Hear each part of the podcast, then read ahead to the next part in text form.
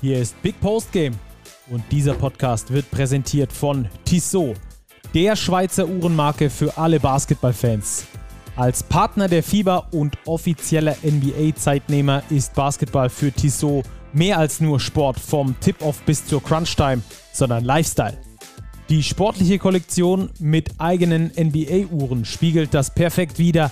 Schaut mal rein unter www.tissotwatches.com. Und jetzt geht's los. Wir robben uns so langsam in Richtung Pokal und einer darf dabei natürlich nicht fehlen. Das ist Robert. Hallo, oh. grüße dich. Stacki, einen schönen guten Abend. Ja, direkt mal ein Knaller zum Start. Ähm, sportliches Willkommen euch, liebe Hörerinnen, liebe Hörer. Ähm, schön, dass ihr wieder mit dabei seid. Wir quatschen über die BBL, geben so den ein oder anderen Vorschau, ähm, die ein oder andere Vorschau auf das Pokal-Top 4, das am kommenden Wochenende auf uns wartet. Ähm, und sprechen natürlich auch über den Rest der Liga. Heute ein bisschen mehr im Zentrum, natürlich wie immer erstmal Kurzzeit live. Und dann wollen wir über die Ulmer sprechen, die gerade einen richtigen Run haben.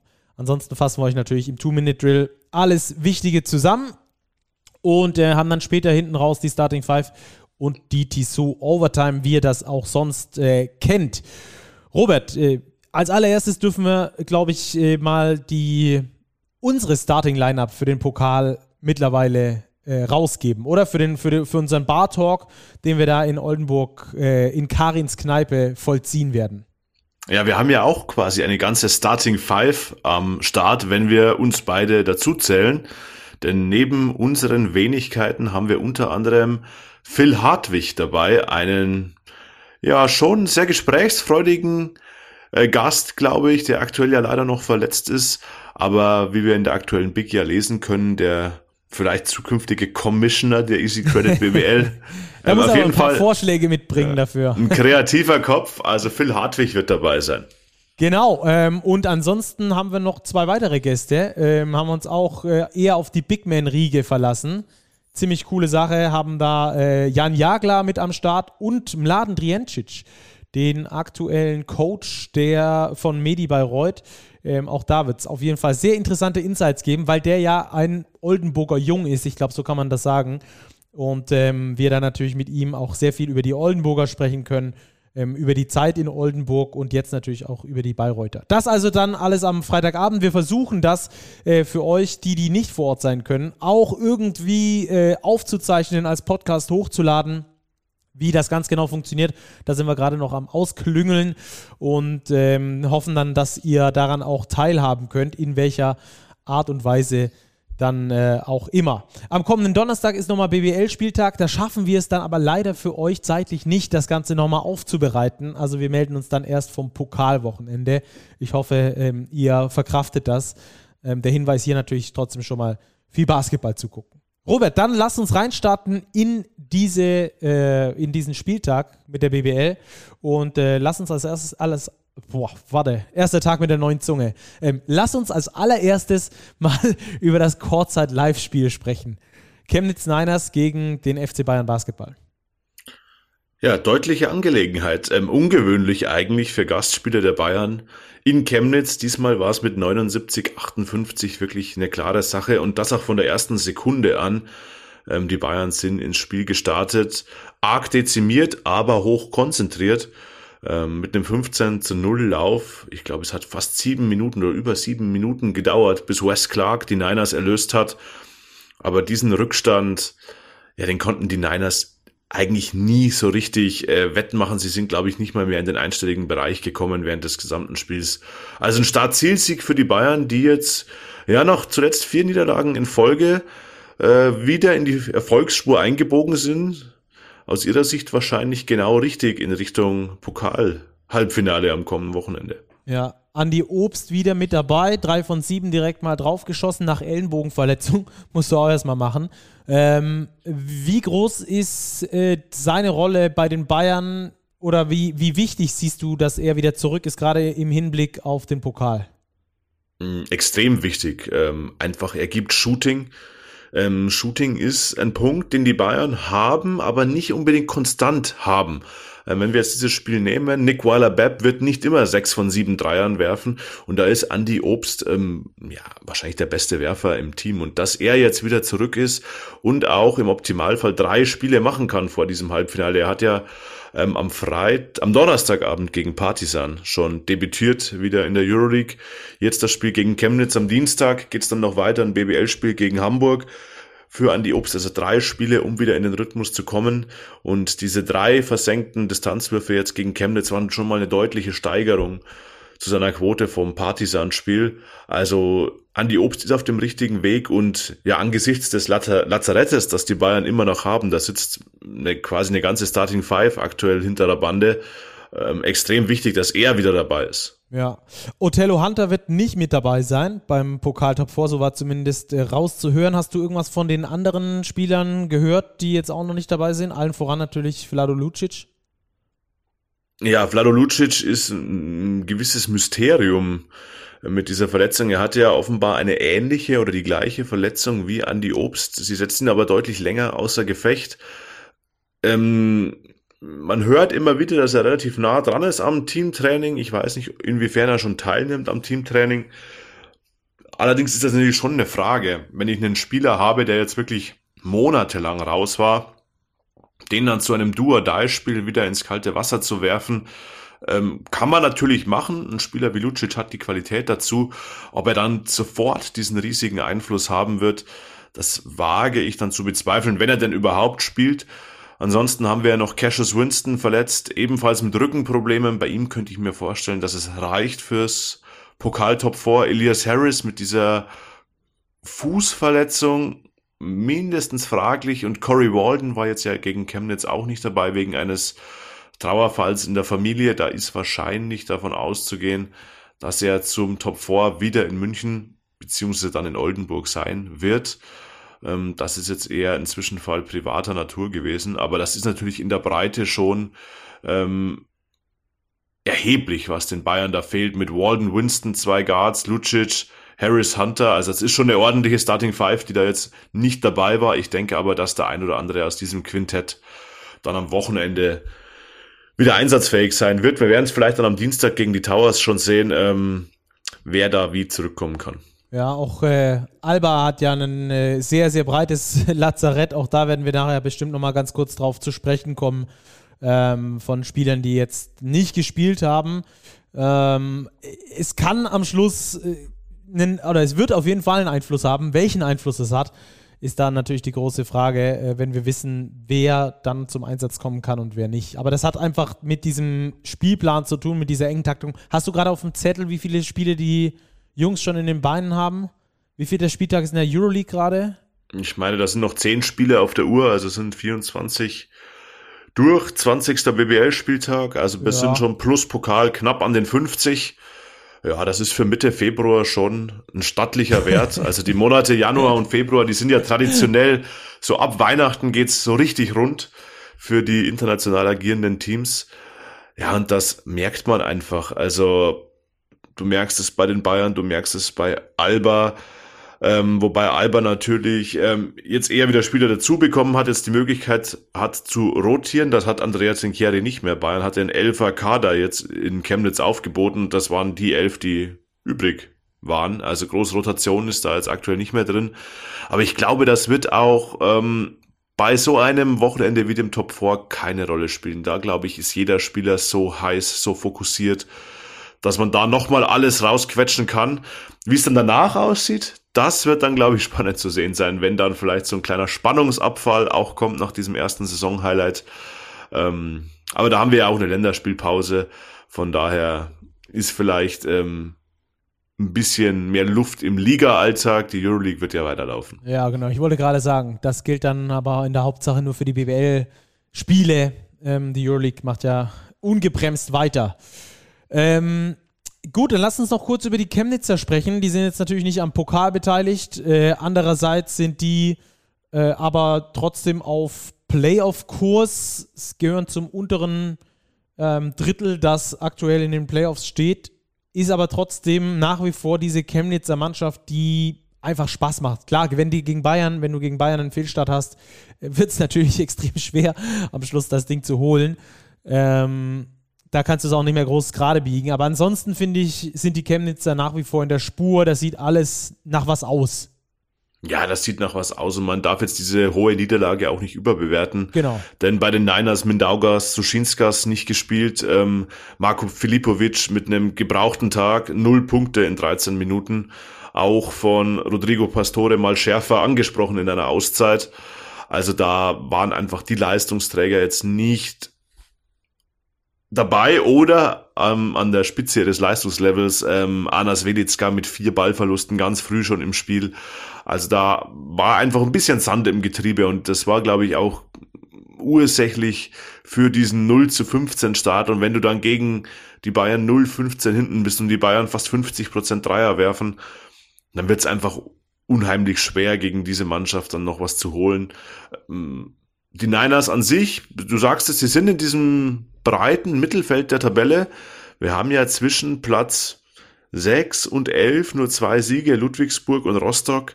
Also in diesem, ja, in dieser Gruppe, wo sich die letzten drei, vier Playoff-Plätze entscheiden werden, da schwimmen die Niners auch mit. Und da werden sie vor allem in den direkten Duellen ihre Siege brauchen, um sich dann eben einen Platz unter den ersten acht zu sichern. Mhm.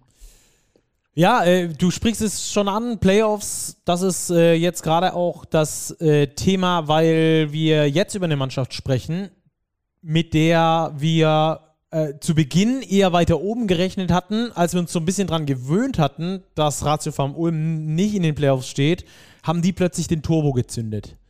Die Ulmer gewinnen auch gegen Heidelberg und stehen jetzt erstmals seit Ewigkeiten, ich habe keine ganz genaue Zahl, aber seit Ewigkeiten in den Playoffs. Auf Rang 8 nämlich aktuell. Ja, und da glaube ich, Stacki ist ein ganz guter Punkt, um auf unser Big Power Ranking zu verweisen, was wir ja ähm, vor ja, gut eineinhalb Wochen über Social Media ja veröffentlicht haben. Dort steht Ratioform Ulm von der Big-Redaktion eingeschätzt eben auf Rang 5. Und ich glaube, dass dieser Fehlstart, den die Ulmer hatten, begründet war dadurch, dass ihnen einfach Spielermaterial und auch Qualität auf der großen Position gefehlt hat. Und das haben sie jetzt durch diese Nachverpflichtungen, vor allem von Bruno Caboclo, äh, echt behoben. Und jetzt haben die wirklich eine extrem gute Mannschaft. Und ich denke, die Ulmer werden in die Playoffs einziehen und auch weiter vorne als Rang 8. Also ich sehe sie jetzt aktuell in der aktuellen Verfassung stärker als Ludwigsburg, stärker als Chemnitz, stärker als Göttingen, die allesamt vor ihnen stehen, mindestens auf Augenhöhe mit Oldenburg. Also Ulm ist eine Mannschaft, die sich jetzt im Laufe der Saison meiner Ansicht nach mit am stärksten verändert und verbessert hat. Ja, most improved Team würde ich auch fast sagen. Ähm, ich, ich, hat wahrscheinlich auch mit dem Spielermarkt zu tun und mit dem sehr speziellen Profil, das Ratiofarm Ulm ähm, fährt äh, eben junge Spieler zu etablieren, ihnen auch viele Minuten zu geben, auch äh, erstmal erstmal kostet es, was es wolle. Die jungen Spieler kriegen ihre Minuten, was ja sehr lobenswert ist, dieser Ansatz, der aber natürlich dann auch hinten raus äh, Risiken birgt. Gerade wenn eine Mannschaft nicht so gut zusammenpasst, dann brauchst du eben deine Führungsspieler, die die jungen Spieler auch mal äh, wieder einsammeln können, aufbauen können, während eines Spieles auch dann ähm, die Verantwortung übernehmen können, sie führen können, wenn wir das so plump sagen wollen. Und ähm, ich habe noch zu dir gesagt, pass auf die Ulmer auf. Das ist eine ganz junge Mannschaft und junge Mannschaften entwickeln sich über eine Saison enorm. Und die Ulmer haben das getan. Zum einen haben sich die Spieler, finde ich, extrem weiterentwickelt. Zum Beispiel Juan Núñez ist mittlerweile ein richtig guter BBL-Spieler. Auch übrigens jetzt in der Partie gegen Heidelberg mit 13 Punkten, 7 Assists und 4 Rebounds noch mit dazu. Das ist ein richtig, richtig guter äh, Bundesligaspieler geworden. Die, die Entwicklung ist da schon sehr zu sehen. Plus haben die Macher im Hintergrund ähm, oder die Verantwortlichen, die sportlich Verantwortlichen, auch ähm, jetzt die nötigen Puzzlestücke geholt, um eben diesen jungen Spielern, die sich aktuell so krass am entwickeln sind, nochmal Leute an die Hand zu geben, die genau das jetzt erfüllen, was ich äh, vorhin ausgeführt, was ich vorhin ausgeführt habe. Auch Tommy Kleppers findet zu seinem Spiel, Brandon Paul, den sie geholt haben, ist eine sehr gute Nachverpflichtung gewesen und äh, Bruno Caboclo, glaube ich, äh, sowieso. Ja, und du sprichst es an und das ist, glaube ich, genau ähm, der Punkt, den sie in den Kader jetzt hinzugefügt haben, das ist die Erfahrung. Brandon Paul, Bruno Caboclo, Tommy Klepper ist war schon im Kader, ist auch ein sehr erfahrener Spieler. Robin Christen hat schon viel gesehen. Und dazu jetzt eben zu mischen, die jungen Spieler, einen Nunez, auch einen Josh Hawley, einen David Fuchs, der wirklich ähm, auch sehr unter dem Radar fliegt, jetzt auch gegen Heidelberg wieder in seinen wenigen Minuten ganz effizient agiert hat. Ein Jago dos Santos, der jetzt in diesem Gefüge noch mehr immer zur Geltung kommt. Also da ist die Mischung, glaube ich, jetzt, die vielleicht zu Saisonbeginn noch nicht so da war, aber das Team vielleicht zu jung und zu dünn besetzt, die ist jetzt wirklich gut gefunden worden in Ulm. Und ja, ich glaube, die Ulmer werden in der Rückrunde ähm, eines der ich lege mich mal fest, äh, Top 4 Teams sein, die, wenn wir nur auf die Rückrundenbilanz schauen werden, ähm, die, glaube ich, die Ulmer nach Bayern, Alba, Bonn, sehe ich Ulm in der Rückrunde auf Rang 4. Ja, das kann ich mir durchaus auch vorstellen. Und ähm, dieser Caboclo-Effekt, können wir ihn vielleicht nennen, ähm, der ist ja auch statistisch abzulesen, dass sich das Ulmer Spiel verändert hat. Und zwar in eine sehr positive Richtung. Ähm, wenn wir mal gucken, ähm, welche Art von Abschluss ein, äh, die Ulmer sich genommen haben vor der Caboclo-Verpflichtung, also bis quasi ähm, in, den, in den frühen Januar hinein. Und seitdem, dann hat sich da äh, das schon stark verändert. Auch wenn die Probe nach der Caboclo-Verpflichtung natürlich noch nicht riesig ist, aber trotzdem ist es sehr interessant, das äh, zu sehen, weil sie beispielsweise den äh, rollenden Spieler im Pick and Roll, also sie spielen erstmal noch häufiger Pick and Roll, als sie es davor getan haben. Ähm, und binden den rollenden, abrollenden Spieler noch sehr viel häufiger mit ein in ihr Spiel, fast doppelt so oft, wie sie es davor getan haben. Also es ist auch ein gewisses Vertrauen gewachsen in den abrollenden Spieler, was sich auch übrigens dann statistisch auch äh, niederschlägt, auch in der Effektivität dieser Chancen dann. Denn ähm, der rollende Spieler hat 1,03 Punkte pro Angriff äh, vor Caboclo gemacht und nach oder mit Caboclo sind wir da bei einem Wert von 1,12 pro Abschluss. Das ist natürlich ein großer Unterschied, wenn du bedenkst, dass es rund, äh, rund 8 Possessions pro Spiel gibt. Da sind dann schon ein paar Punkte mehr und entsprechend ist es dann natürlich da zu sehen, Ulm spielt mehr Pick and Roll, auch der Ballhändler geht noch häufiger ähm, zum Abschluss, aber auch der rollende Spieler wird noch häufiger ähm, gefunden heißt auch im Umkehrschluss, dass der nicht immer finishen muss, sondern dass der auch natürlich die Spieler außen findet. Was ja auch, äh, die, was ja auch etabliert wurde, das, das Spiel von außen. Ja, absolut. Äh, das Spiel Catch and Shoot, die Schützen in den Ecken, ähm, auch vom, vom 45-Grad-Winkel zu finden, hat bei Ratio Farm Ulm extrem zugenommen. Und auch das, glaube ich, ist schon ein Stück weit auf die Verpflichtung von Bruno Caboclo zurückzuführen, weil er jetzt auch einfach wirklich eine Anspielstation darstellt in der Zone, vielleicht auch mal einen zweiten Gegenspieler bindet und dann auch die Qualität hat, eben seine Mitspieler, die dann freistehen an der, an der Dreierlinie zu finden und die nutzen das. Allen voran Brandon Paul, Tommy Clipper, Siago dos Santos, also Schützen sind genug da. Robin Christen kommt da noch dazu. Also das, glaube ich, ist wirklich ähm, der Qualität eines Bruno Caboclo geschuldet, dass Ratio Farm Ulm jetzt deutlich effizienter agiert, als sie es vor seiner Verpflichtung getan haben. Und er ist nicht umsonst ähm, der effektivste Bigman aktuell der Liga. Ja. Äh, auch noch eine ganz interessante Zahl. Äh, die Ulmer spielen, obwohl Caboclo jetzt mit im Kader ist und sie theoretisch jetzt mit in Anführungsstrichen echtem Big Man spielen, haben sie ja davor häufig nicht gemacht oder haben mit Hawley auf der 5 gespielt beispielsweise. Ähm, und äh, obwohl Caboclo im Kader ist, er ist dafür bekannt, schnell, schnell zu sein. Und trotzdem haben sie äh, ihre Transitions deutlich verbessert. Zum einen, äh, was die Effizienz angeht, zum anderen natürlich auch, was dann die Punkteausbeute angeht. Da hatten sie nämlich, äh, bis Caboclo kam, 9,6 Punkte pro Spiel durch Schnellangriffe gemacht. Äh, seitdem Caboclo da ist, sind es 13,4. Das sind fast vier Punkte mehr pro Spiel, die durch Transition entstehen.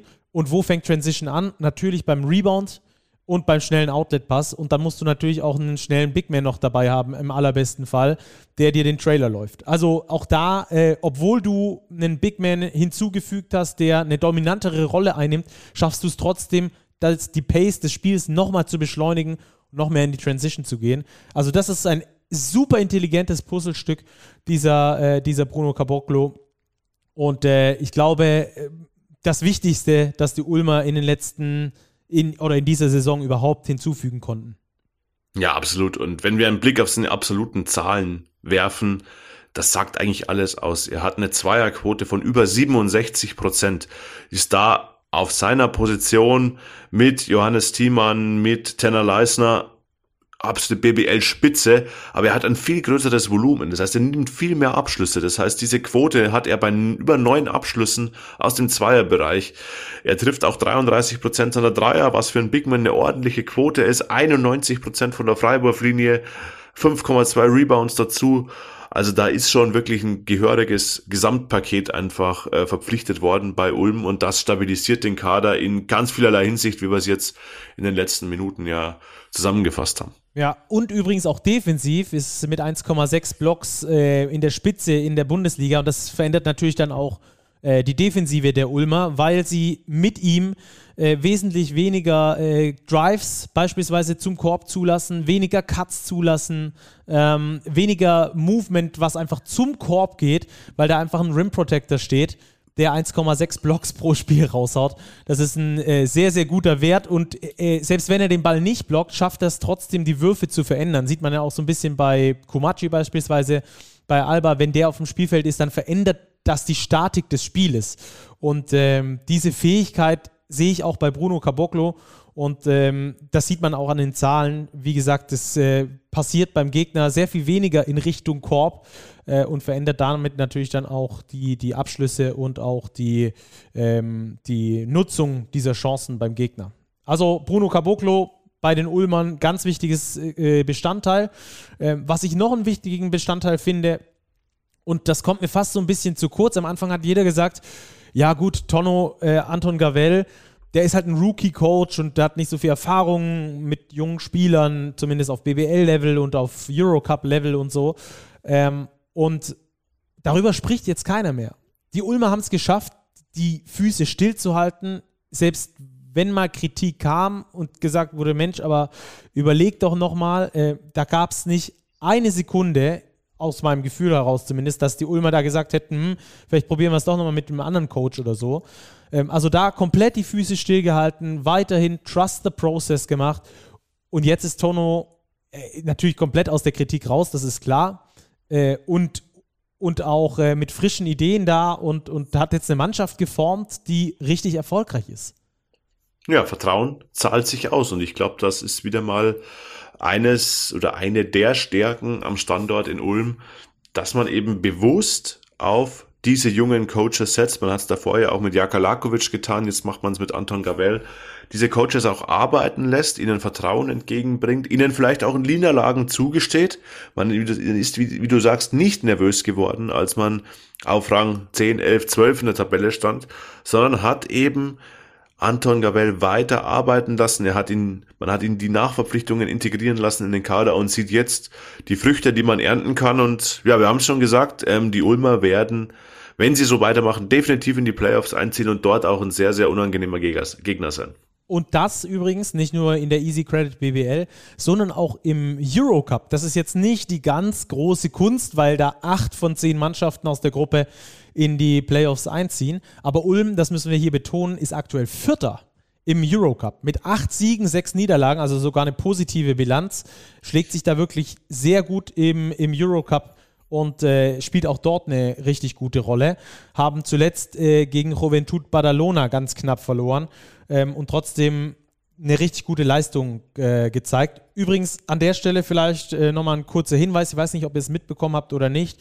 Ähm, Jago dos Santos wurde in Badalona in der Halle rassistisch beleidigt. Gibt es auch Bilder davon. Eine Frau steht da hinter ihm im Publikum und schreit Mono, was ähm, auf, auf Deutsch äh, Affe heißt. Beleidigt ihn also quasi rassistisch als Affe. Da hat sich die komplette Ulmer Mannschaft ähm, öffentlich hinter ihn gestellt, auch über Twitter.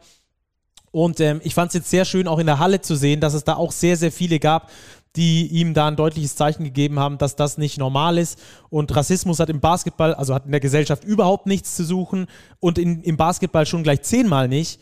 Und, ähm, und da fand ich einfach, dass, dass dieser Standort, dass diese Fans in Ulm ein Gespür dafür haben, wann Spieler auch mal in Anführungsstrichen in den Arm genommen werden müssen. Ähm, fand ich sehr schön zu sehen, jetzt auch beim Spiel. Und ähm, entsprechend äh, positionieren wir uns hier auch nochmal ganz klar und sagen, das ist die größte Scheiße überhaupt. Und ich bin äh, gespannt, wie da die Euroleague, äh, unter der ja der Eurocup läuft, ähm, da dann im weiteren Verlauf entscheidet. Ich hoffe mal, dass es da sehr empfindliche Strafen gegen Badalona und vor allem natürlich gegen diese Frau gibt, die das dort ähm, gemacht hat. Ja, das wird Badalona auch selbst übernehmen können, dort ähm, tätig zu werden. Lebenslange Arena-Verbot, wenn du mich fragst. Also das ist wirklich das Dümmste, was man machen kann. Gerade noch in einem Sport wie Basketball. Also sorry, aber das ist wirklich so mega hohl. Ähm, aber manchen Leuten kann man leider äh, durch die Augen schon an die Rückwand des Kopfes gucken. Also ist äh, unsäglich. Naja, ähm, hätten wir das auf jeden Fall auch nochmal hier äh, verbal ausgeführt. Ja, äh, sollen wir noch ganz kurz über die Heidelberger sprechen? Für die, wir hatten ja neulich mal Alex Vogel hier, der hat schon gesagt, boah, das war ein wichtiger Sieg und äh, hier Abstiegskampf und so ist schon echt anstrengend. Der wird auch noch ein bisschen weitergehen bei den Heidelbergern, habe ich so das Gefühl. Aktuell Platz ja. 15, ne? Platz 15, trotz sieben Siegen, also sieben Siege schon auf dem Konto, dennoch nur Rang 15. Auch fast Glück für die Heidelberger, dass, wenn wir jetzt ein bisschen vorausgreifen, die Basketball-Löwen Braunschweig den Sieg in Ludwigsburg weggeworfen haben, sonst wäre es nur ein Sieg Rückstand oder Vorsprung nur noch auf Platz 16. So sind es zwei Siege vor Frankfurt, vor Braunschweig für die Heidelberger. Gleich auf mit Kreilsheim, mit Hamburg.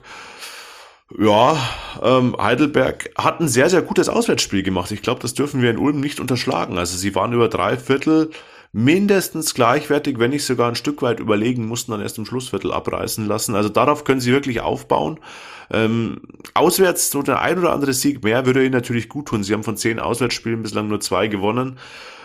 Aber ich glaube, auch die Mannschaft in Heidelberg ist auf dem richtigen Weg und die Qualität ist definitiv da, um die Klasse zu halten. Ja, und wenn man es hochrechnet, ich weiß, das ist immer so ein bisschen Milchmädchenrechnung, aber wenn man es hochrechnet, jetzt schon sieben Siege, gerade so die ähm, Saisonmitte vorbei, wenn du es schaffst, äh, wir haben das die letzten Jahre immer wieder erlebt, dass meistens neun Siege schon ausgereicht haben, um in der Liga zu bleiben. Ähm, Im allerschlimmsten Fall irgendwie zehn Siege. Aber wenn du es äh, jetzt schon sieben eingefahren hast, dann bist du auf einem sehr guten Weg, auf jeden Fall. Das macht, glaube ich, den Heidelbergern Mut das darf ihnen Mut machen und ich glaube, die Heidelberger sind zu gut, um ganz hinten reinzurutschen, aber das ist, glaube ich, eine ganz gute Überleitung, Stacki, zu den anderen Spielen, die wir haben, wenn wir hatten ja ein ganz spannendes Kellerduell.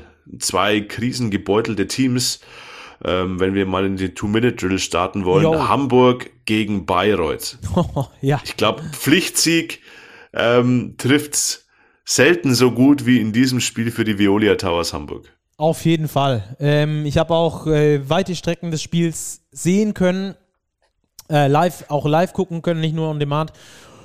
Ja, also äh, die Hamburger haben es dann relativ routiniert runtergespielt, haben fast jedes Viertel gewonnen, bis auf das letzte. Da gab es dann ein Unentschieden. Sie hatten das erste Mal seit langem keinen Bruch, keinen so richtig spürbaren Bruch in ihrem Spiel, sind gut reingekommen. Wurdert hat seinen Wurf gefunden, hat sechs von neun Dreiern geworfen. Das hat die Mannschaft stabilisiert. Es gab nicht diesen Bruch wie beispielsweise gegen Würzburg im letzten Viertel. Ähm, davon haben sie sich scheinbar äh, ganz gut erholt und, und äh, am Schluss hat man auch gesehen, dass die individuelle Qualität, die die Hamburger mitbringen, einfach um ja, ich würde fast sagen, Klassen besser ist als die von Medi Bayreuth. Vor allem, weil die natürlich noch auf ihren Go-To-Guy verzichten müssen aktuell. Ja, Brandon Childress war nicht dabei und du sagst es. Mir hat das, das Spiel der Hamburger immer noch nicht so gut gefallen, aber sie waren individuell einfach auch besser. Und man hat aber schon die ein oder andere Anpassung, finde ich, jetzt gesehen. Kendall McCallum bei weitem nicht mehr so balldominant, wie es schon mal war nur fünf Abschlüsse genommen, dafür Shiga Samar im Ballvortrag mit deutlich mehr Akzenten, zehn Assists verteilt, eben auch seine Mitspieler eingebunden, vor allem Wobo hat davon profitiert, hochprozentig am Korb abschließen können. Also die Hamburger immer noch in einer schwierigen Phase, aber jetzt mal diesen Negativtrend gestoppt, den wichtigen siebten Saisonsieg eingefahren, eben jetzt gleich auf, wie wir vorher gesagt haben, mit Karlsheim, mit Heidelberg und ein bisschen Luft gebracht zwischen sich und den Abstiegsrängen. Ja, äh, kann auch sein, oder könnte ich mir zumindest vorstellen, dass auch das Zeichen, das äh, Lukas Meissner vor dem Spiel gesetzt hat, ähm, ein wichtiges war auch für die Mannschaft, auch für den Standort, hat nämlich seinen Vertrag bis 2025 vorzeitig verlängert. Er wäre im Sommer ausgelaufen. Aber sich da frühzeitig zu committen und zu sagen, ja, gerade läuft es irgendwie nicht so richtig rund, äh, um es mal vorsichtig zu formulieren. Aber ich verlängere meinen Vertrag trotzdem, weil ich sehe eine Zukunft in dem Projekt hier. Ich bin hier nicht denn der, der Kapitän äh, der Concordia und verlasse als erster das sinkende Schiff, sondern ich bleibe hier, koste es, was es wolle. Ich glaube, das ist auch ein gutes Zeichen an die Mannschaft gewesen, ähm, dass da weiterhin langfristig was in der Planung ist und dass man da trotzdem weiterhin dran glaubt, dass man auch auf Zukunft oder auf in naher Zukunft auch wieder erfolgreich sein kann. Ähm, Finde ich ein sehr gutes Zeichen, haben sie vor dem Spiel verkündet. Und äh, war vielleicht mit ein Grund dafür, dass seine Hamburger da äh, euphorisiert mitgezogen haben. Ähm, bei Medi Bayreuth, ja, da, da drehen wir uns eigentlich so ein bisschen im Kreis, oder? Ja, wir drehen uns im Kreis. Wenig neue Erkenntnisse. Ohne Brandon Childress wird es einfach richtig, richtig schwer. Ähm, ja, Bayreuth ist Stand 12. Februar 2023 das schwächste Team der Easy Credit BBL. Und die Tabelle spiegelt das wieder. Also drei Siege nur nach 19 Spielen. Jetzt schon eben diese zwei Siege Rückstand aufs Retten der Ufer. Ist klar, es sind nur zwei.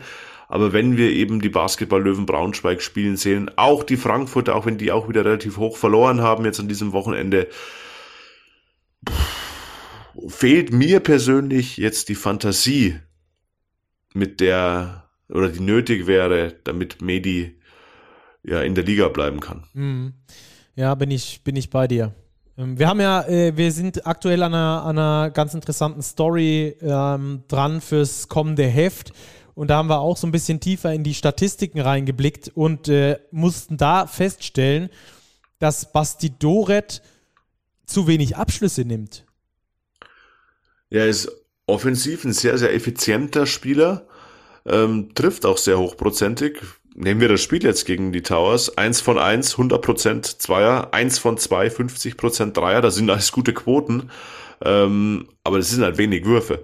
Und er ist sowohl was den eigenen Abschluss angeht, aber auch äh, im Pick and Roll im Kreieren für seine Mitspieler eben sehr, sehr gut in dieser Saison. Ja, vergleichbar, ähm, also fast einer der, eine der besten äh, auf seiner Position sogar, äh, ligaweit, wenn man das äh, von den Zahlen her vergleicht klar hat er absolut natürlich nicht die, diese hohe Anzahl an Spielzügen, die er eben initiiert, aber diejenigen, die er initiiert, die sind sehr, sehr gut. Hier wäre vielleicht ein Ansatzpunkt, äh, wo Medi noch ein bisschen mehr rausholen könnte. Ob das dann unterm Strich reicht, äh, werden wir sehen. Ja, weiß ich auch nicht, aber das ist nur mal so ein Ansatzpunkt, wo man dran schrauben könnte, dass man einfach äh, Verantwortlichkeiten neu definiert, anders verlegt ähm, und Bastidore da mehr in die offensive Pflicht nimmt, gerade äh, beim Thema Kreation durch Pick and Roll beispielsweise, weil er da wirklich einer der effizientesten Spieler der Liga ist. Du hast es gesagt, nicht das mega hohe Volumen, aber man hat auch in den letzten Jahren gesehen, wenn er das Volumen hat, wird das trotzdem nicht sehr viel uneffizienter. Ähm, das wäre vielleicht so ein Punkt, an dem man schrauben könnte äh, bei Medi aktuell. Ansonsten sind das einfach, ja, äh, ja, nicht, nicht, nicht genug Spieler, die, da, die die Qualität haben, ähm, in der Bundesliga dann auch so ein Spiel zu gewinnen. Auch so ein Spiel gegen so einen strugglenden äh, Hamburger Verein. Ähm, da schon auch vom Gefühl her auch deutlich verlieren. Also von den Zahlen her einigermaßen, ja, minus 12, aber auch vom Gefühl her.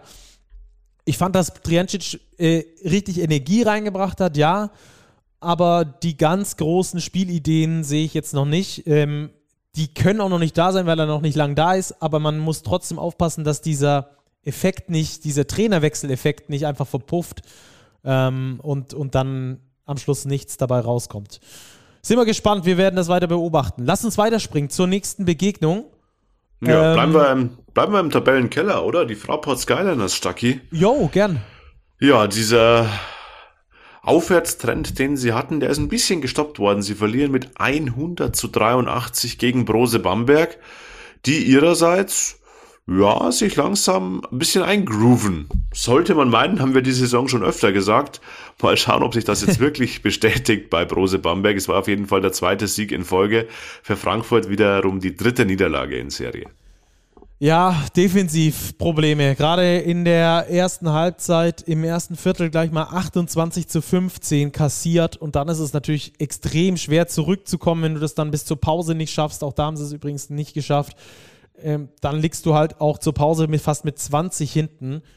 Und das wird dann natürlich auch äh, extrem schwer. Ich finde, man sieht in der Mannschaft immer noch, dass die dass die Bock haben, dass da keiner ist, der sagt, komm, dann schenken wir das Spiel ab. Das sieht man beispielsweise in diesem dritten Viertel, wo sie dann selbst mit 28 zu 21 gewonnen haben.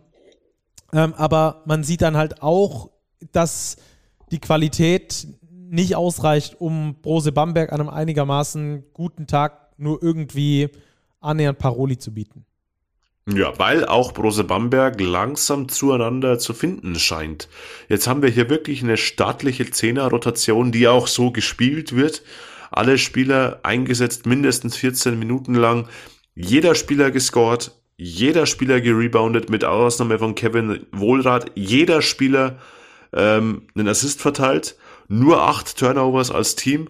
Also das war wirklich eine mannschaftlich sehr, sehr gute Leistung von Brose Bamberg die sie dann eben auch schwerer ausrechenbar macht. Wenn wir eben nicht nur den Fokus haben auf, ja, okay, Patrick Miller regelt das schon, sondern wenn wir eben auch einen Amir Bell haben, einen Gerald Simmons, einen Senkfelder, der zwölf Punkte macht, Young neun, Heckmann neun, Reeves acht, Bohatschik 7, Wohlrad 8, also eine ganz, ganz starke Teamleistung von Bamberg.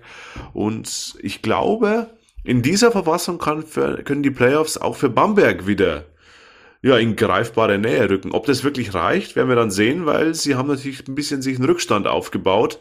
Aber unterm Strich, glaube ich, ist die Entwicklung, der Trend in Bamberg der richtige. Ja, äh, wir müssen, glaube ich, bald mal wieder eine Tissot Overtime machen, in der wir den internationalen Wettbewerb zusammenfassen, äh, was da gerade wie wo abgeht. Denn unter der Woche ist Kreilsheim ja ausgeschieden aus dem FIBA Europe Cup genauso wie die äh, Chemnitz Niners, da war das schon ein bisschen länger klar.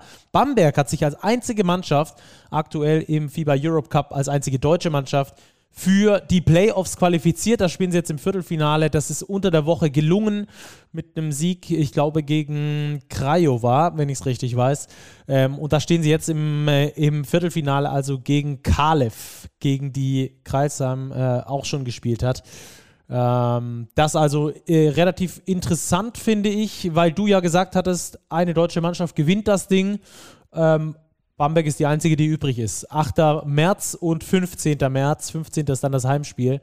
Ähm, könnt ihr euch schon mal auf den Zettel schreiben, da werden wir euch dann auch ähm, auf dem neuesten Stand halten. Da also sind die Bamberger schon mal in den Playoffs.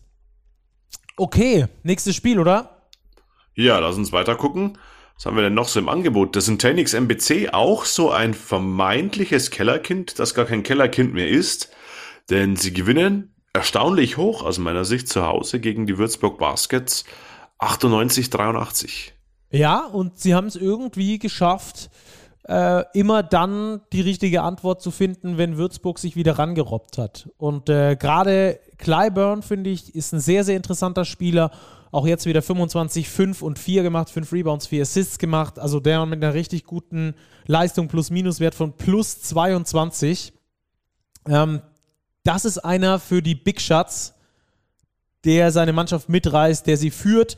Und ich fand auch in diesem Spiel äh, sehr intelligent gecoacht von Igor Jovovic, der immer wieder äh, Martin Bräunig zum Beispiel nach dem Pick and Roll gesucht hat oder auch gegen die Würzburger äh, Zonenverteidigung dann immer wieder mit John Bryant auf dem High Post gespielt hat, der natürlich dafür bekannt ist, ähm, dass, er, dass er ein weiches Händchen hat. Ähm, mit einem Callison, der das Spiel gut denkt, die äh, Mitspieler so in Position bringt, wie er sie braucht und Mushidi der auch ein klasse Spiel abgeliefert hat. Also ähm, ich finde, äh, der MBC ist eine gute Mannschaft und wenn die so weitermachen, wenn es da nicht irgendwie den ganz großen Einbruch gibt, dann ähm, werden die auch weiterhin äh, Siege einfahren. Ich glaube, dass sie nichts mit den Playoffs zu tun haben werden, aber auch nicht mit dem Abstieg.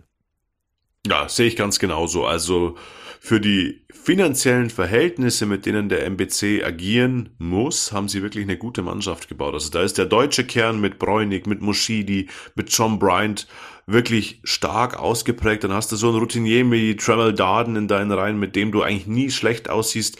Mit Chris Clyburn ist ihnen wirklich ein Stil gelungen. Ähm, den werden sie mit Sicherheit nicht halten können für die kommende Saison, aber da haben sie wirklich einen absoluten Topspieler verpflichten können. Also unterm Strich ähm, glaube ich, die Saison beim MBC läuft mehr als nach Plan. Äh, man ist wirklich im Tabellenmittelfeld solide dabei. Acht Siege, Platz zwölf. Ja, nur zwei Siege Rückstand auf Tabellenplatz sieben. Klar, sollte man nicht träumen, aber ich erinnere mich an Daniel George, unserem Ostexperten in unserer Saisonvorschau, der gesagt hat, wenn alles perfekt läuft, dann kann der MBC in die Playoffs kommen. So weit würde ich noch nicht gehen, aber auszuschließen ist es in jedem Fall nicht, ähm, denn sie haben wirklich, wie du sagst, eine gute Mannschaft beieinander. Ja. Er ist halt einfach der Experte im Gegensatz zu uns oder mir. ähm, lass uns weitergehen. Äh, die Würzburg haben wir letzte Woche erst besprochen. Ich, da gibt es eigentlich nicht viel Neues, außer dass es jetzt ein bisschen überraschend kommt, dass sie da gegen den MBC verlieren. Aber auch das ist mal drin. Die Würzburger nach wie vor auf Kurs und gut unterwegs. Jetzt hat es mal nicht so funktioniert, aber ich glaube, da müssen wir nicht größer drüber sprechen, oder? Nö, wir können direkt überleiten zur Mannschaft, die wir auch letzte Woche besprochen haben, nämlich zur BG Göttingen, die weiterhin in der Erfolgsspur bleibt. 92, 79 gegen die Hakro Merlins Kreisheim. Ja, ähm, auch hier glaube ich, drehen wir uns mit der Analyse im Kreis dieses Spiels. Die üblichen Verdächtigen für Göttingen entscheidend. Harold Frey wieder mit 22 Punkten, aber eben auch wieder ein starker Habercamp, ein starker Till Pape, Javon Bass mit 14 Punkten, Gino Crandall auf der 1 noch dazu mit 17 Zählern. Also da passt sehr, sehr viel weiterhin und Göttingen marschiert meiner Ansicht nach immer relativ unbeachtet von so der breiten Allgemeinheit wirklich in Richtung Playoffs. Sie stehen mit zwölf Siegen auf Platz fünf, gleich auf mit den EWE e Baskets Oldenburg auf der vier. Also das ist wirklich ähm, eine sehr, sehr, sehr, sehr gute Saison, die die Göttinger da spielen. Ja, gewinnen jedes Viertel gegen die Kreisheimer. Sehr ungefährdeter 92-79 Sieg. Übrigens in der Lokhalle in Göttingen, in die sie ja umziehen mussten. Ich bin mir nicht 100% sicher. Ich glaube aber, dass in der anderen aktuell irgendwie eine Weltkriegsbombe entschärft werden muss ähm, und dass sie deswegen in die Lokhalle ausgewichen sind. Aber da ist äh, altehrwürdig und entsprechend äh, freuen sich die Göttinger, glaube ich, da auch zurückzugehen. Ähm, Habe auch von vielen Göttinger Fans schon äh, gelesen, dass sie sich da sehr drauf freuen, auf diese Spiele dort und äh, scheint sich ja gelo gelohnt zu haben. 92, 79 Göttingen steht weiterhin in den Playoff-Rängen. Und wenn wir dran denken, wie bitter das vergangene Saison war, als sie dann noch hinten raus aus den Playoffs runtergepurzelt sind, ähm, dann würde man ihnen es dieses Jahr äh, wirklich wünschen. Zwölf Siege aus 19 Spielen bei der BG Göttingen, allerhand. Da äh, gehen Glückwünsche raus. Äh, Kreilsheim, ja, die müssen sich, glaube ich, dieses Jahr strecken wenn sie es schaffen, sich zu strecken, dann haben sie mit dem Abstieg nichts zu tun. Aber auch die sind nur zwei Siege vor den Fraport Skyliners. Ja, auch dieses Tabellenmittelfeld im hinteren Drittel ist sehr, sehr eng. Kralsheim ist da ein Team, das da eben mittendrin dabei ist. Ich werde aus den Hakro Merlins noch nicht so schlau in dieser Saison. Sie haben natürlich ein paar Anpassungen vorgenommen. Zuallererst natürlich der Trainerwechsel so richtig viel verändert, glaube ich, hat er nicht. Ähm, ich finde sie schwer zu greifen. Ja, das, das, stimmt. Also ich würde dir widersprechen, dass er nicht viel geändert hat. Allein an den Spielzeitverteilungen sieht man, dass, dass da äh, relativ viel geändert wurde. Aber ich finde sie auch nach wie vor schwer zu greifen ähm, und weiß nicht so ganz richtig, wohin damit. Auch die, die Auftritte im Eurocup waren auch mal so, mal so. Ja, also schwierig. Ja, große Amplitude nach oben und nach unten. Ja, so ist es. So ist es. Äh, Kreisheim übrigens gegen Gaziantep gespielt, vergangene Saison, wo ja das äh, große Erdbeben unter anderem gewütet hat. Ähm, haben da eine sehr, sehr, sehr, sehr coole Aktion gebracht. Das ist einfach das Herz der Hakro Merlins Kreisheim. Da gerne mal auf den sozialen Kanälen vorbeigucken. Ähm, hat sich Gaziantep dann auch sogar nochmal per Post quasi bedankt. Ähm, das ist eine ganz große Geste ge gewesen und da merkt man einfach, dass bei den Hakro Merlins das Herz auch zählt, äh, was nicht immer im Profi-Basketball so eine ganz große Rolle spielt, aber in dem Fall ist es ähm, eine schöne Sache. eine wirklich schöne Sache. Schaut da gerne mal auf den sozialen Kanälen bei den Hakro Merlins vorbei. Das ist immer besonders, was die da machen. Und äh, ich habe dann auch gleich einem Fan der Hakro Merlins geschrieben, das riecht für mich irgendwie schon nach Fanfreundschaft, die man da äh, gründen sollte. Ähm, das also unter der Woche. Äh, das Spiel ging verloren und äh, damit auch dann die Hoffnung aufs Weiterkommen, die sowieso nicht mehr ganz so riesig waren im FIBA Europe Cup. Ähm, da scheiden sie nach der zweiten Runde aus. Können da, glaube ich, aber auch erhobenen Hauptes rausgehen aus dieser äh, Europatournee in diesem Jahr.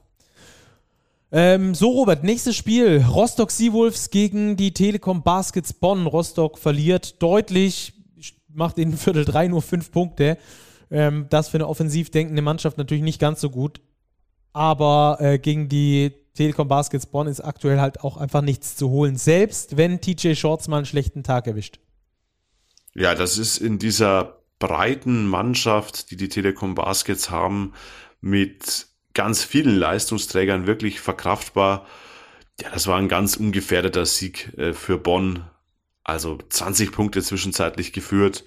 Ähm, ja, TJ Shorts, du sagst, es ist ein gebrauchter Abend, sechs Punkte, acht Assists, okay, das ist immer noch solide, aber dann ist eben wieder ein Finn Delaney da, ein Seba Herrera, ein Tyson Ward, Zach Enswinger diesmal mit wichtigen Minuten, der ja nicht immer so zum Zug kommt, acht Punkte in 14 Minuten aufgelegt.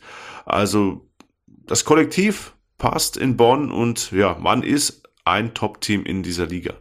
Ja, und auch in der Basketball Champions League läuft es da gerade bei den Bonnern. Auch das nur ganz kurz zum Einholen. Habe ich letzte Woche das Spiel gegen die Lietovas Ritas gesehen aus Vilnius.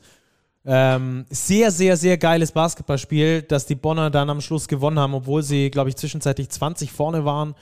Dann äh, die äh, Gegner, die Litauer, dann, ähm, glaube ich, sogar einen geführt haben zwischendurch und dann in der Crunch-Time hat es Bonn geholt. Äh, die wissen, wie man Verantwortung übernimmt. Da übernimmt jeder mal Verantwortung. Das ist echt ähm, sehr, sehr gut anzugucken. Das war ultra hochklassiger Basketball, der richtig Bock gemacht hat äh, anzugucken. Also wenn ihr äh, schönen Basketball sehen wollt, guckt Telekom Baskets Bonn und äh, das Ganze auch noch in der Champions League. Aktuell gibt es das ja dann immer zweimal die Woche.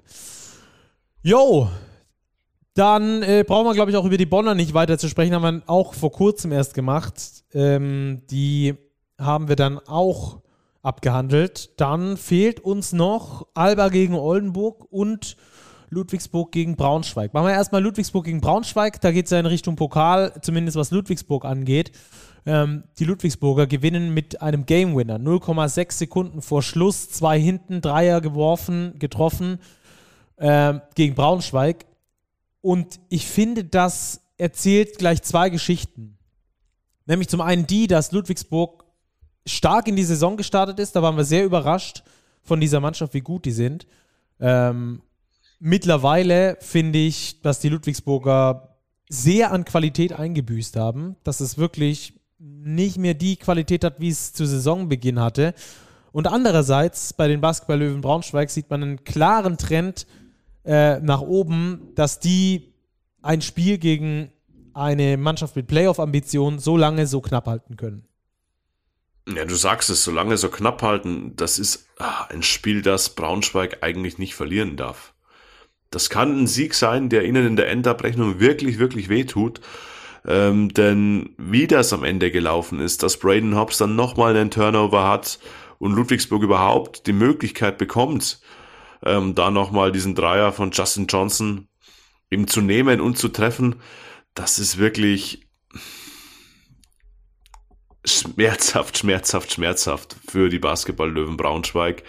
Ähm, sollte ihnen eigentlich, darf ihnen nicht passieren. Also wenn wir mal hier in die Zahlen schauen, sie führen 38 Sekunden vor Schluss, beziehungsweise sogar bis hin zu 16 Sekunden vor Schluss mit fünf Punkten. Und dann kommt ein Dreier von Prentice Hub, Stil Jaman Polas Bartolo, weil Braden Hobbs den Ball äh, schlecht passt und dann dieser Dreier von Justin Johnson. Puh, davor lassen sie sich noch blocken. Also, boah, dieser Crunch-Time von, von Braunschweig echt, echt schwierig. Also, ganz, ganz bittere Nummer. Aber ich glaube, sie sollten sich dadurch jetzt nicht aus der Bahn werfen lassen. Du hast es gesagt, sie sind auf dem richtigen Weg, die Entwicklung stimmt. Aber das wäre ein Spiel gewesen, auswärts das mitzunehmen.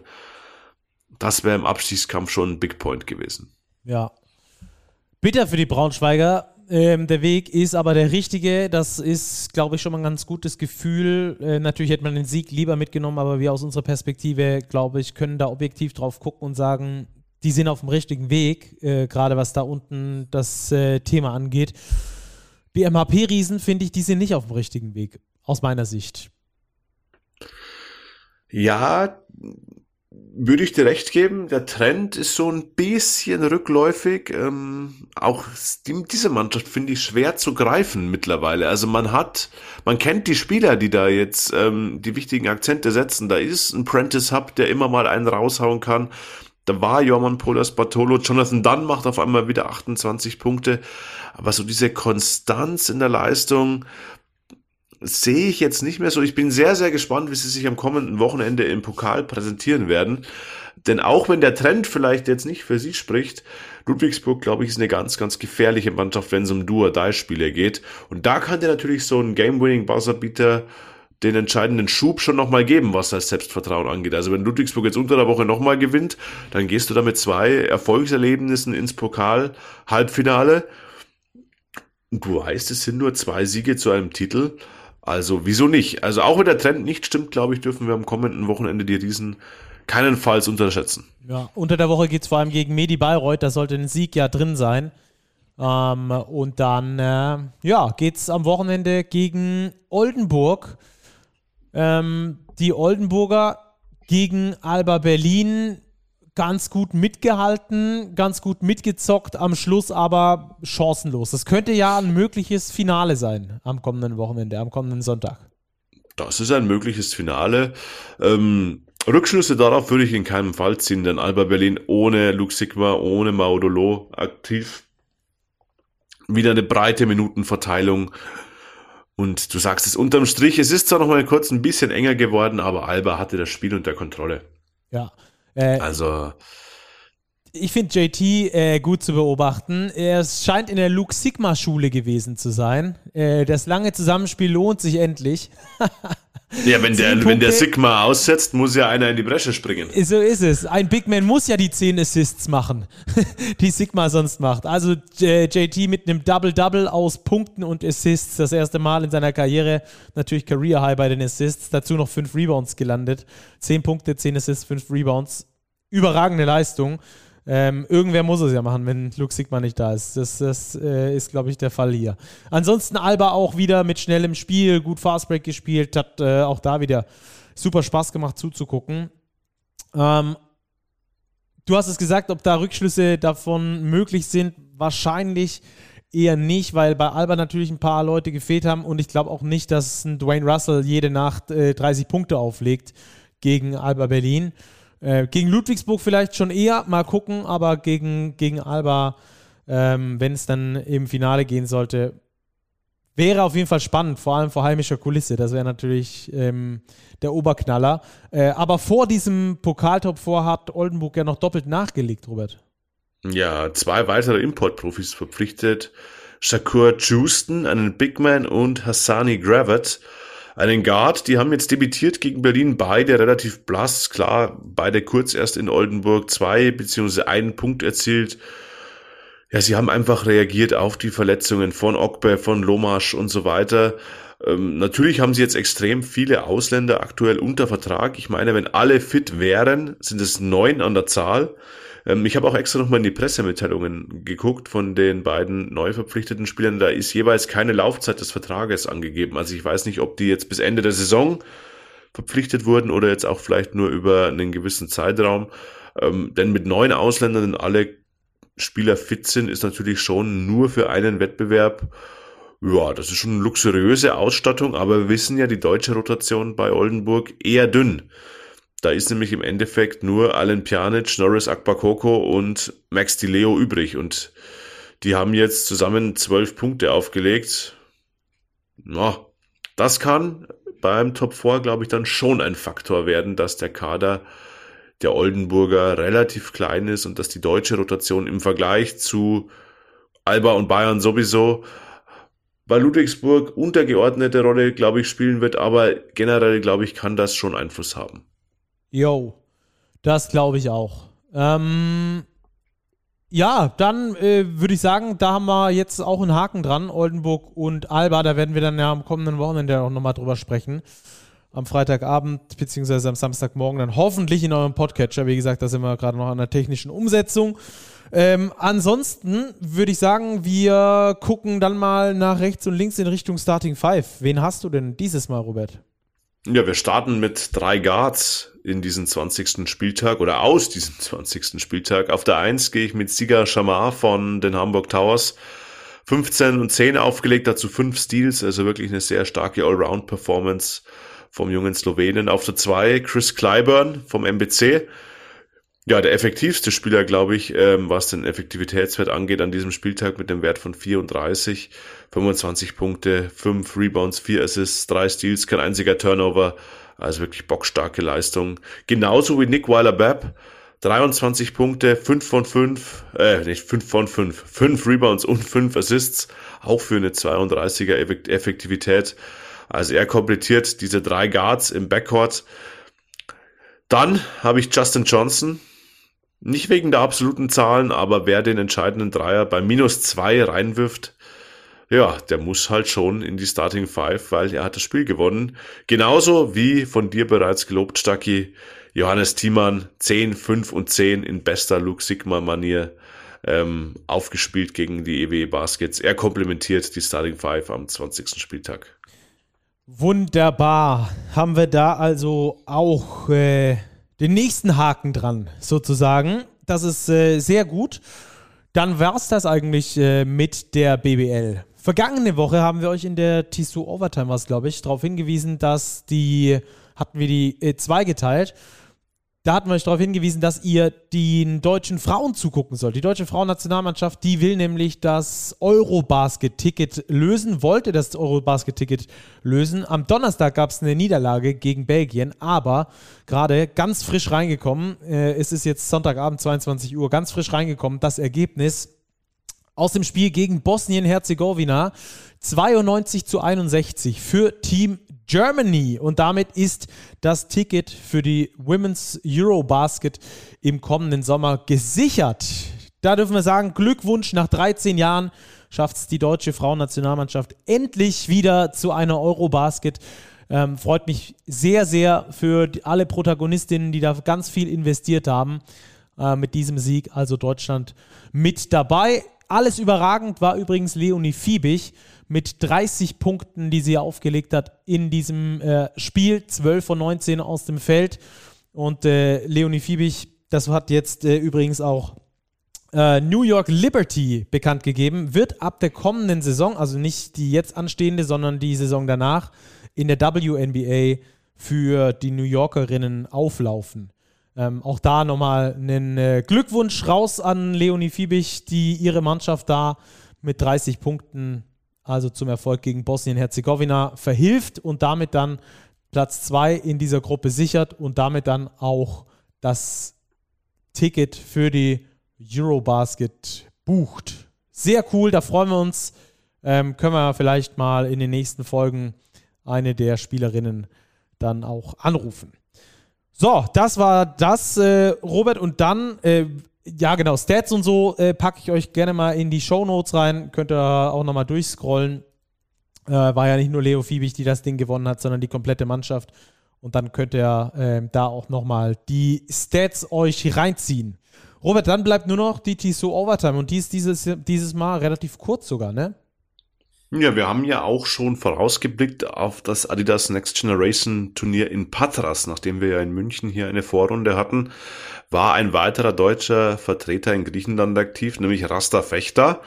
Das Turnier ist an diesem Wochenende zu Ende gegangen mit einem, ja doch respektablen fünften Platz, würde ich sagen, für Fechter. Nach einem Auftaktsieg gegen die Gastgeber aus Patras gab es zwei Niederlagen gegen Cholet und gegen Juventud Badalona, die das Turnier am Schluss auch gewonnen haben.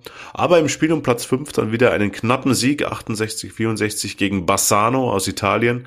Also ich glaube unterm Strich ähm, ein sehr, sehr respektabler Auftritt, den Rasta Fechter mit seiner Jugendauswahl da abgeliefert hat. Ja, da gehen natürlich dann auch Glückwünsche raus an alle, die mitgespielt haben, fürs Erfahrung sammeln und äh, fürs sich präsentieren.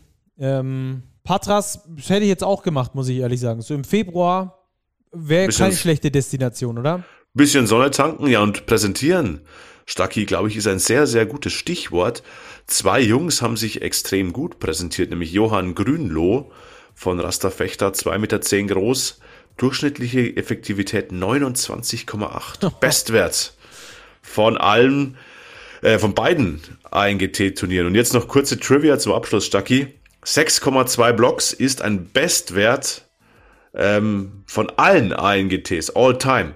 Wen hat Johann Grünloh da abgelöst? Uh. Ähm. Hm. Jung, groß, kommender Nummer 1 Draftpick. Ah, Victor Wembanyama. Richtig, der war bislang Rekordhalter, was Blocks angeht in einem solchen Turnier. Johann Grünloh von Rasterfechter hat ihn übertroffen. 6,2 Stück. den, sollten wir, den sollten wir im Auge behalten. 2,10 Meter, beweglicher Mann. 17, 13 und 6 Blocks im Schnitt. Also das war stattlich. Ja, wunderbar. Hätten wir das auf jeden Fall auch noch mit auf dem Zettel. Dann bleibt uns jetzt nur noch euch zu raten, auch unter der Woche viel BBL zu gucken. Das ist ein ganzer Spieltag und dann am Wochenende bei uns reinzuhören. Da machen wir dann in Richtung Pokal. Versorgen wir euch wie immer komplett. Freuen uns sehr drauf äh, auf dieses äh, Pokalwochenende in Oldenburg. Vielleicht treffen wir uns bei Karins Kneipe. Falls ihr keine Tickets gewonnen haben solltet, kommt gerne nach 21 Uhr. Da ist dann quasi Open Doors für das ein oder andere Bier. Und äh, ansonsten sehen wir und hören wir uns dann wieder hier. Wie gewohnt, Montagmorgen, 5 Uhr. Oder vielleicht auch schon davor. Macht's gut, bleibt sportlich und bis ganz bald. Ciao, ciao.